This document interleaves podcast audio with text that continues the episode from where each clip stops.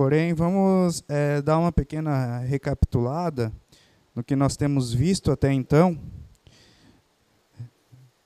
Como uma pequena introdução, rapidamente, cabe é, ressaltar que nós estamos, bem dizer, analisando os primeiros passos da Igreja do Senhor e como ela estava se comportando e as próprias ações de Deus no meio do seu povo. Então, nós temos visto muito isso, temos aprendido através é, do comportamento dos apóstolos, da igreja como um todo. E também nós temos visto que algumas adversidades têm, haviam se levantado, é, aí as próprias perseguições no meio do povo. E aí, no, na última exposição, foi falado ali sobre uma grande perseguição, é, não sei se foi a última ou a penúltima, mas foi uma grande perseguição que se levantou, que fez com que o povo então se dispersasse. Mas é muito interessante que essa é, dispersão do povo, esse, esse, se espalhar do povo, ele não vai se dar como pessoas que estão com medo, que estão fugindo e vão ficar, voltar para suas casas, hum, é, negar o evangelho. Porém, a, a palavra é que eles se dispersam, porém eles continuam carregando o evangelho, pregando o evangelho por onde quer que eles estejam indo. E é muito importante a gente ressaltar isso, porque a gente vê pessoas totalmente comprometidas com esse evangelho.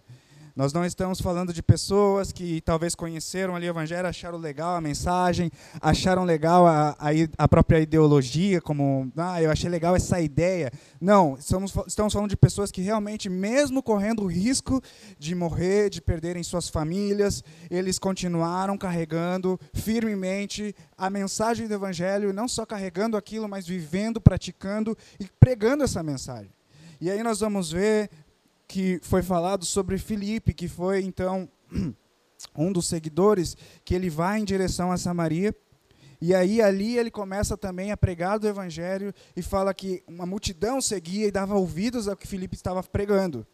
Amém? E é nesse contexto que nós vamos é, falar hoje sobre a, a, é, a, próxima exposição, que está aqui. Nós vamos ler em Atos capítulo 8, do verso 9 ao 25.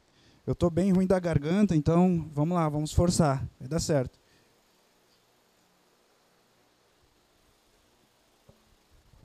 É, Atos 8, vamos ler do 9 até o 25. Havia naquela cidade um homem chamado Simão, que praticava artes mágicas e deixava o povo de Samaria admirado.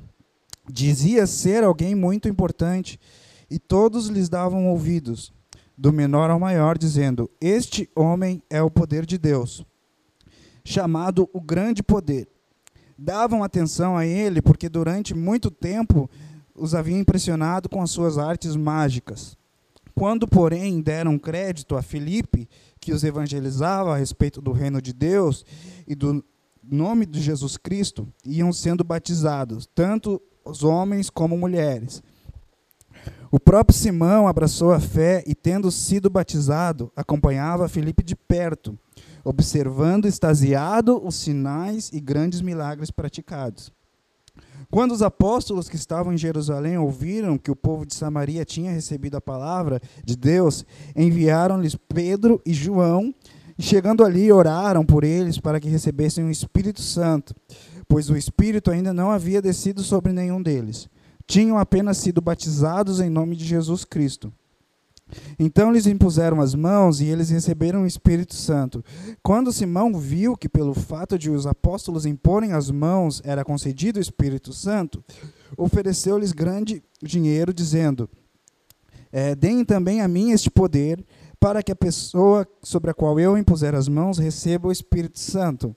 Mas Pedro respondeu: Que o Senhor, que o seu dinheiro seja destruído junto com você, pois você não pensou que com ele poderia adquirir o dom de Deus? Pois você pensou que com ele poderia adquirir o dom de Deus? Não existe porção nem parte para você neste ministério, porque o seu coração não é reto diante de Deus. Portanto, arrependa-se desse mal e ore ao Senhor. Talvez ele o perdoe por esse intento do seu coração, pois vejo que você está cheio de inveja e preso em sua maldade. Simão disse aos apóstolos: Peço que vocês orem ao Senhor por mim, para que não me sobrevenha nada do que vocês disseram. Eles, porém, tendo dado o seu testemunho e pregado a palavra do Senhor, voltaram para Jerusalém e evangelizaram muitas aldeias dos samaritanos. É, vamos orar. Pai, muito obrigado por tua palavra. Senhor, obrigado, Deus, porque o Senhor fala aos nossos corações e a tua palavra é viva, Senhor, e vai realmente nos tornando, Pai, mais parecidos contigo. Nós te pedimos, Senhor, que nos ajude a entender, a compreender o que o Senhor fala através da tua palavra, todos esses acontecimentos aqui, Senhor, que realmente nos enchem de alegria em saber do que o Senhor estava fazendo no meio do seu povo, e possamos, Senhor, tornar também como prático, Senhor, nossa, na nossa conduta diária, nossa rotina, Senhor, tudo aquilo que temos aprendido. Em nome de Jesus, Senhor, amém.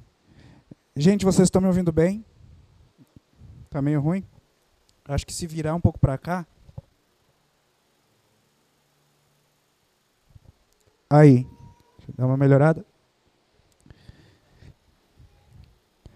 Qualquer coisa, a gente sobe um pouquinho mais o volume. Acho que eu vou subir um pouquinho mais. Aí, aí. Som. Que eu realmente estou bem ruim da garganta. Mas, irmãos, como nós falamos ali na nossa introdução, o panorama era esse, da igreja que já estava passando por algumas adversidades, e agora vai surgir um fator novo diante dessa expansão da própria igreja e da pregação do evangelho. E este fator novo se dá também pelo como ele vai tocar as novas culturas, aos povos que não eram judeus, mas que também estavam sendo alcançados pelo evangelho. E é muito interessante a gente falar né, que Filipe ele vai para Samaria. E aí, quando ele chega em Samaria, as pessoas dão ouvidos, mas para a gente poder realmente aprofundar um pouco mais nesse panorama, é muito necessário saber, né, acredito que muitos saibam disso, mas que havia sim uma certa rivalidade entre o povo samaritano e o povo judeu.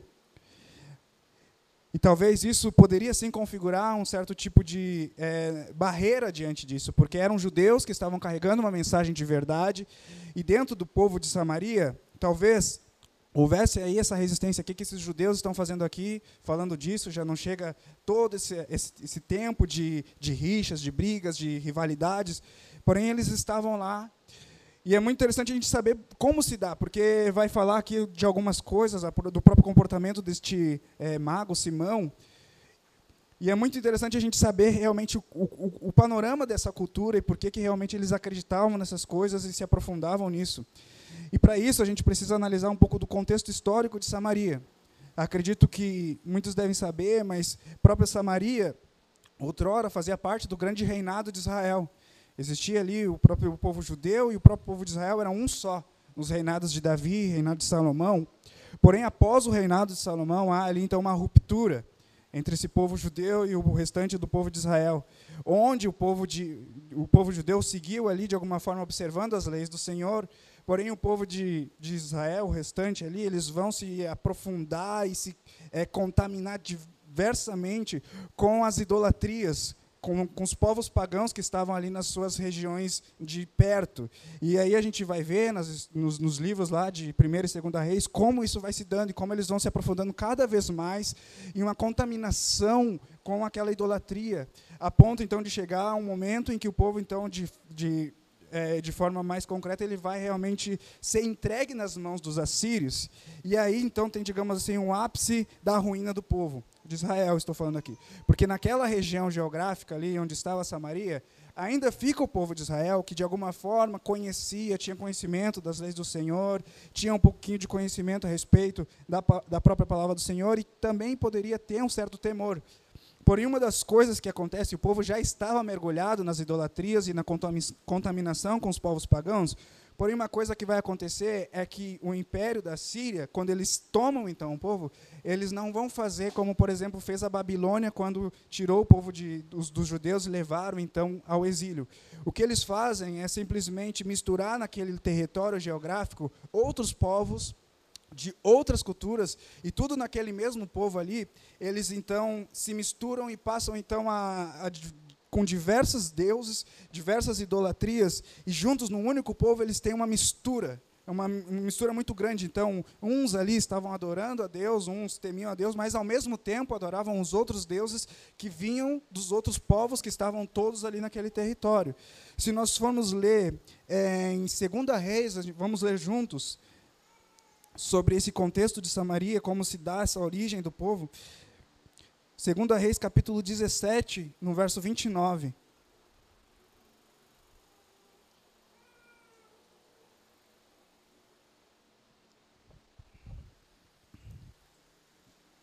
Segundo a Reis 17, 29, vamos ler do 29 até o 33, sobre o que estava acontecendo ali. Porém, cada nação fez ainda os seus próprios deuses nas cidades em que morava, e os, e os puseram nos santuários dos lugares altos que os samaritanos tinham feito. Os da Babilônia fizeram Sucote Benote, os de Cutá fizeram Nergal, os de Ramate fizeram acima, os aveus fizeram Nibás, e Tartaque, e os sefarvitas queimavam seus filhos, e Adrameleque e Anameleque, deuses de Serfavaim, mas adoravam também o Senhor. Olhem, prestem atenção nisso. Eles também adoravam o Senhor. Constituíram como sacerdote dos lugares altos homens tirados do meio do povo, os quais of oficiavam a favor deles nos santuários dos altos. E assim eles adoravam o Senhor e ao mesmo tempo serviam aos seus próprios deuses, segundo o costume das nações do meio das quais tinham sido trazidos. Então vejam este panorama aqui. É um povo que estava realmente mergulhado em, uma, em um sincretismo.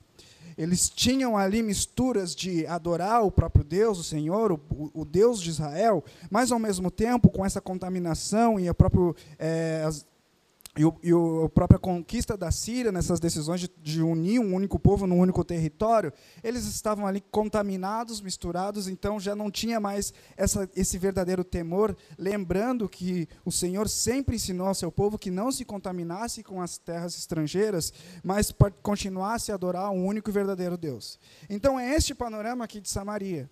Então percebam, gente, que chegar com o evangelho, neste contexto aqui, a, além das próprias rixas e a própria rivalidade que tinha entre o povo judeu e o próprio samaritano, era também um, um obstáculo grande, porque era um povo que estava mergulhado em uma espécie aqui de sincretismo. Era um povo que tinha ali é, facilidade em acreditar em outras coisas. A gente pode dizer isso. E quando a gente vai fazer referência a Simão, que a gente viu aqui, que Simão era considerado o grande poder de Deus. Se você vê ali, eles estão fazendo referência ao próprio Deus de Israel. Eles estão falando que esse Simão era considerado pelos samaritanos o grande poder, o poder de Deus. Então eles seguiam a Simão, eles davam ouvidos a Simão, eles viam os sinais que Simão fazia. E isso não é algo incomum no meio do povo, porque o povo estava realmente acostumado em acreditar em qualquer coisa.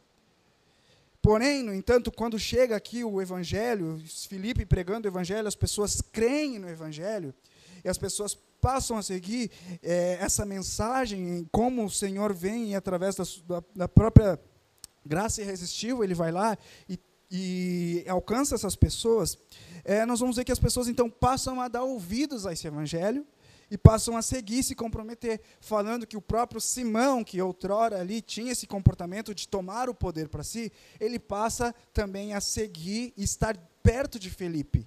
Ele foi batizado, estava perto de Filipe, ele estava então presenciando todos aqueles sinais que Filipe estava fazendo através do Espírito Santo, que eram os sinais milagrosos, que aqui faz referência, e ele acompanhava de perto. Então o povo estava crendo na mensagem, o próprio Simão, de alguma forma, foi é, tocado por isso, porém, há uma referência aqui sobre o que acontece com Simão.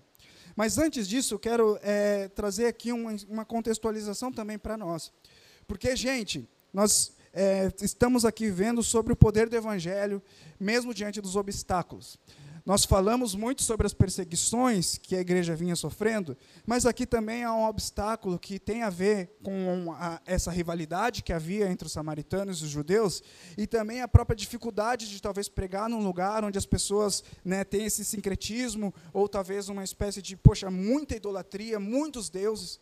E, no entanto, a gente vai ver que o evangelho ali né, foi o próprio propósito de Deus cumprindo naquele lugar. E nós falamos aqui, até mesmo na conferência, um pouco sobre isso, que muitas vezes o nosso comprometimento de pregação do Evangelho se dá através de como nós vamos considerar a aceitação que nós vamos receber naquele contexto. Muitas vezes, até pela essa mentalidade numérica de quantidades, nós estamos pensando, poxa, eu quero saber quantos vão aceitar Jesus, quantos vão se converter, e aí nós colocar lá no nosso caderninho do evangelismo que, ah, esse dia 10 foram salvos porque eu preguei para 10 pessoas. Nesse dia, 15 foram salvos, eu preguei para 30, mas 15 foram salvos, então eu tive aqui um sucesso numérico de evangelismo. E muitas vezes nosso comprometimento evangelístico se dá simplesmente porque, poxa, eu vou ir nos lugares mais fáceis. Eu vou ir nos lugares onde a aceitação vai ser melhor. Eu vou pregar para as pessoas que eu acredito que aqui vai dar mais sucesso. Porém, nós estamos vendo que o comportamento aqui da igreja é, não, beleza, tem uma rivalidade, tem um preconceito, tem barreiras culturais, tem, mas nós vamos levar o evangelho para este lugar, porque o evangelho é o poder de Deus e o Senhor vai salvar os seus, como ele bem entender.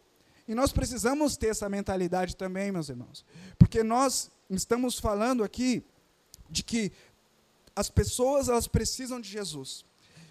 As ruínas, os sincretismos, as idolatrias se dão simplesmente porque as pessoas precisam de Jesus. Elas precisam do Senhor. E nós temos que entender que através deste evangelho, que é a mensagem, que é o poder de Deus para transformar um indivíduo, nós podemos levar essa mensagem para quem quer que seja. Não importa as barreiras culturais, não importa os preconceitos, não importa é, o quão difícil possa ser. Não importa, nós precisamos continuar pregando o Evangelho e entender que o Senhor vai fazer, ainda que haja barreiras, seja quais sejam. O Senhor ele vai operar, mesmo diante de qualquer tipo de adversidade. Nós temos apenas que nos dispor aí. E isso pode ser em qualquer contexto. Nós estamos hoje falando, né, aqui nesse texto aponta diretamente para uma idolatria que era entregue a um homem. Um homem, ele era considerado uma divindade. Simão aqui era considerado uma divindade. Então,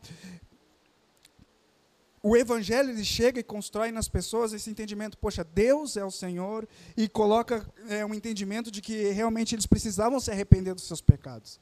Nos dias de hoje, irmãos, não é muito diferente. A gente está no meio de, uma, é, de um contexto onde há muita idolatria, onde há muita divindade para os intelectos humanos.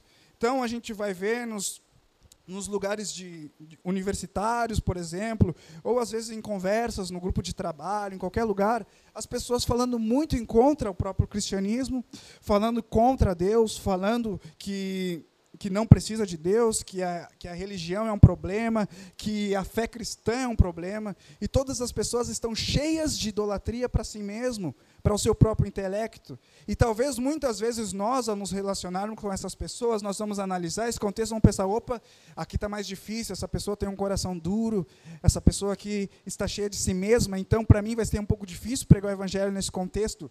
Porém, nosso entendimento deve ser de que, ainda que haja barreiras, ainda que as pessoas demonstrem que têm um coração muito duro, nós precisamos continuar pregando o evangelho, mesmo diante de qualquer situação assim porque o Senhor nos chamou para fazer isso. Não devemos ter esses preconceitos de olhar para uma pessoa e pensar, não, essa aqui está muito difícil, e essa aqui está mais fácil, eu vou nessa. Não, todas as pessoas precisam do Evangelho e nós precisamos continuar pregando. Precisamos carregar e enchermos desse entendimento para que nosso comportamento em relação a ser igreja, a ser discípulo de Cristo, a ser um cristão, continue também se manifestando através dos comportamentos, como foi aqui dessa, desse, dessa igreja que estava caminhando nos seus primeiros passos. E voltando aqui, irmãos, para Simão, nós vamos então analisar que Simão, ele era um cara que era idolatrado no meio do povo. Não há como não dizer isso, porque o povo realmente considerava ele como o grande poder de Deus. E ele, mesmo sendo homem, sabendo que as suas obras de magia, que dizia aqui que ele fazia, que chamava a atenção de todas, que eram ali, é, de alguma forma, é, espetaculares, fazia com que as pessoas olhassem e admirassem esse homem. No entanto, esse homem, ele, quando ele conhece o Evangelho, ele vê que se trata de um poder muito maior se trata de algo muito maior do que ele mesmo carregava, do que ele mesmo professava ter. E ele passa então a observar e querer estar perto disso. Mas notem que o coração de Simão, diante disso tudo, não era um coração que foi de fato convencido e convertido, e ele havia se arrependido dos seus pecados. Ele estava. Vamos para a água.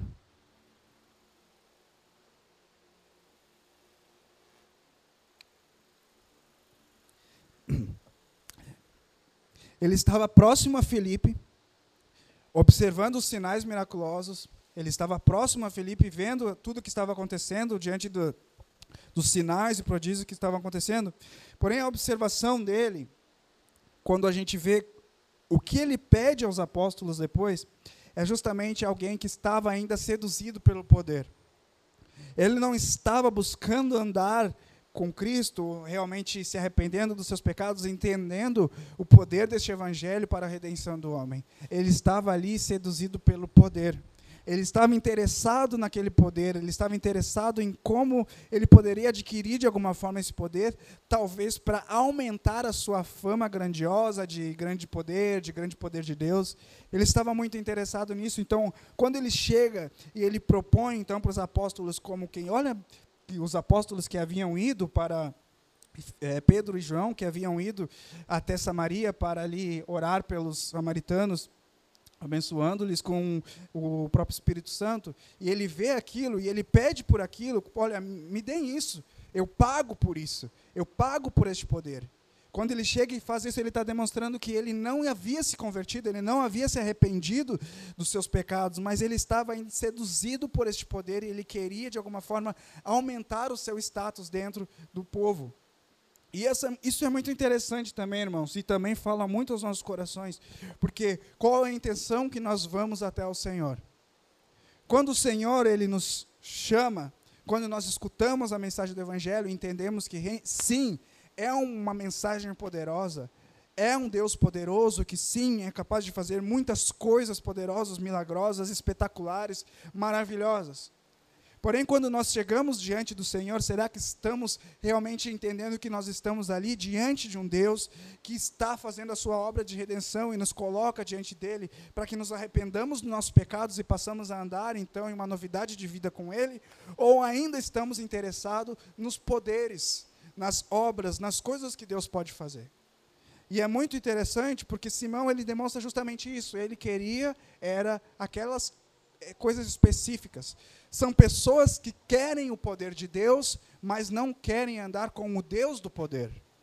São pessoas que querem de alguma forma usufruir daquilo que Deus pode fazer, porém não querem andar com Deus.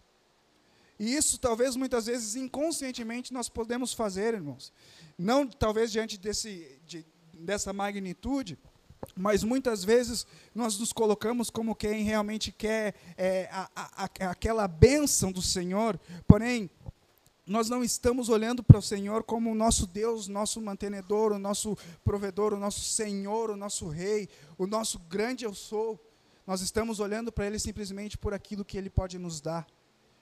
Olhando para Ele, seguindo, e aí entra aquelas campanhas que muitas vezes fazem, aquelas promessas, não, se é, eu vou a partir de hoje orar todos os dias, eu vou jejuar todos os dias, eu vou ir nos cultos todo domingo, mas o Senhor tem que me dar isso, o Senhor tem que fazer isso por mim, o Senhor tem que me abençoar nessa e nessa área, como se fosse uma espécie de barganha com Deus.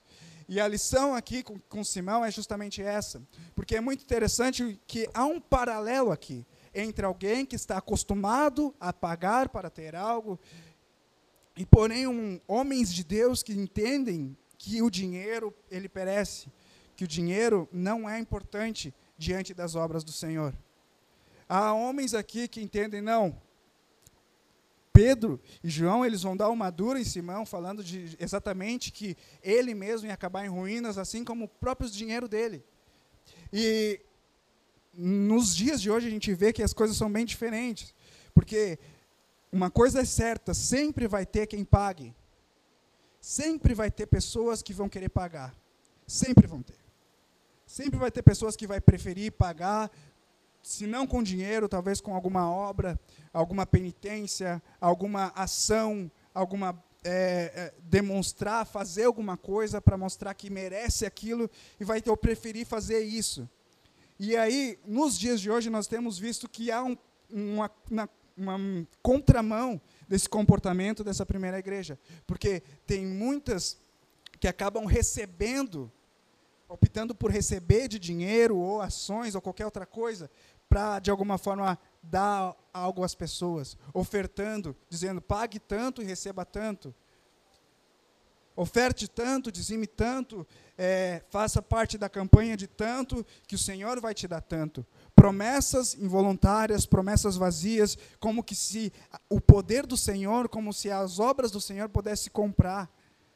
Mas nós precisamos entender e olhar para tudo isso como quem foi alcançado pela graça de Deus, e a única coisa que podemos fazer diante disso é arrepender-nos dos nossos pecados, nos entregar a Ele e falar: Senhor, muito obrigado por, pela tua obra.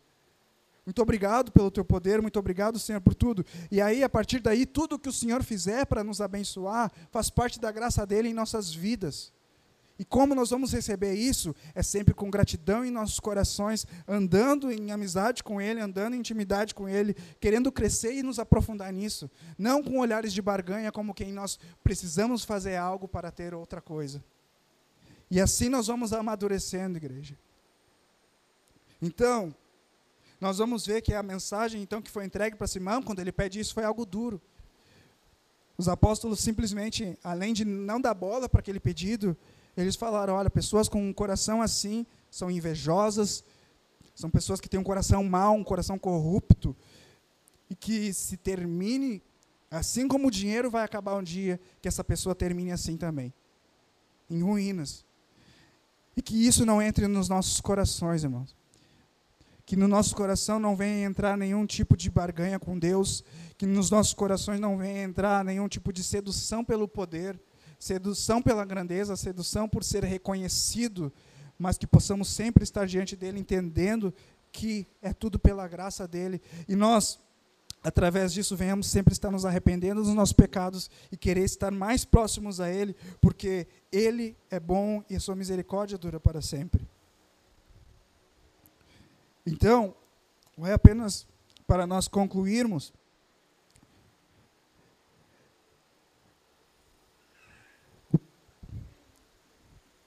vai aqui é, algumas instruções como referente àquilo que nós aprendemos. Preguemos o evangelho, irmãos. As adversidades elas vão surgir. Nós temos visto né, no próprio livro de Atos a questão das perseguições. Falamos hoje sobre essa barreira cultural que havia, talvez um, um lugar que surgia como dificuldade para ser ministrada a mensagem do Evangelho. Porém, nós precisamos aprender que esse evangelho que nós carregamos, essa graça que nos alcançou, também é capaz de convencer e restaurar qualquer pessoa a qual o Senhor quiser. O que nós devemos fazer é pregar essa mensagem, pregar o evangelho, estar aqui dispostos a pregar. E a outra seria, irmãos, que nós não venhamos a nos corromper pelo poder e entender que o nosso relacionamento com Deus é a graça. O Senhor ele nos chama mesmo sem merecermos. Não é por algo que possamos fazer, não é por algo que possamos pagar, não é por algo que possamos, de alguma forma, agir para ter, mas é a graça, é através deste relacionamento, entendendo, entendendo que nós não somos merecedores, mas é porque Ele é bom e a Sua misericórdia dura para sempre, nós vamos e através disso andamos com Ele, em relacionamento com Ele, em intimidade com Ele, e a partir daí, todas as bênçãos que surgirem, vai fazer parte também deste, desta graça. Amém? Vamos orar. Senhor, muito obrigado pela tua palavra, Senhor. Obrigado, Senhor, por como tu fala aos nossos corações. Realmente somos muito gratos, Senhor, por isso. Realmente somos gratos, Senhor, porque o Senhor nos alcançou, o Senhor nos amou, o Senhor nos chamou, Pai. E o teu poder, o teu Espírito Santo está sobre nós, ao qual hoje somos completamente convencidos dos nossos pecados e entendemos, Senhor, que temos uma missão a cumprir, que é a pregação do Teu Evangelho, que possamos fazer isso, Senhor. Que possamos fazer isso, Senhor, sem medo, sem resistências, sem preconceitos, mas entendendo, Senhor, que é porque o Senhor nos chama. Também, Senhor, pedimos perdão por todas as vezes, Senhor, que de alguma forma nos colocamos como quem barganha contigo, como quem é, quer fazer coisas para ter algo em troca. Pedimos perdão por este comportamento, Senhor. Pedimos perdão, Senhor, por talvez qualquer sede, Senhor, de reconhecimento, de poder, de glória. Mas toda a glória e toda a honra é somente a Ti, Senhor. Te agradecemos, Pai. Amém.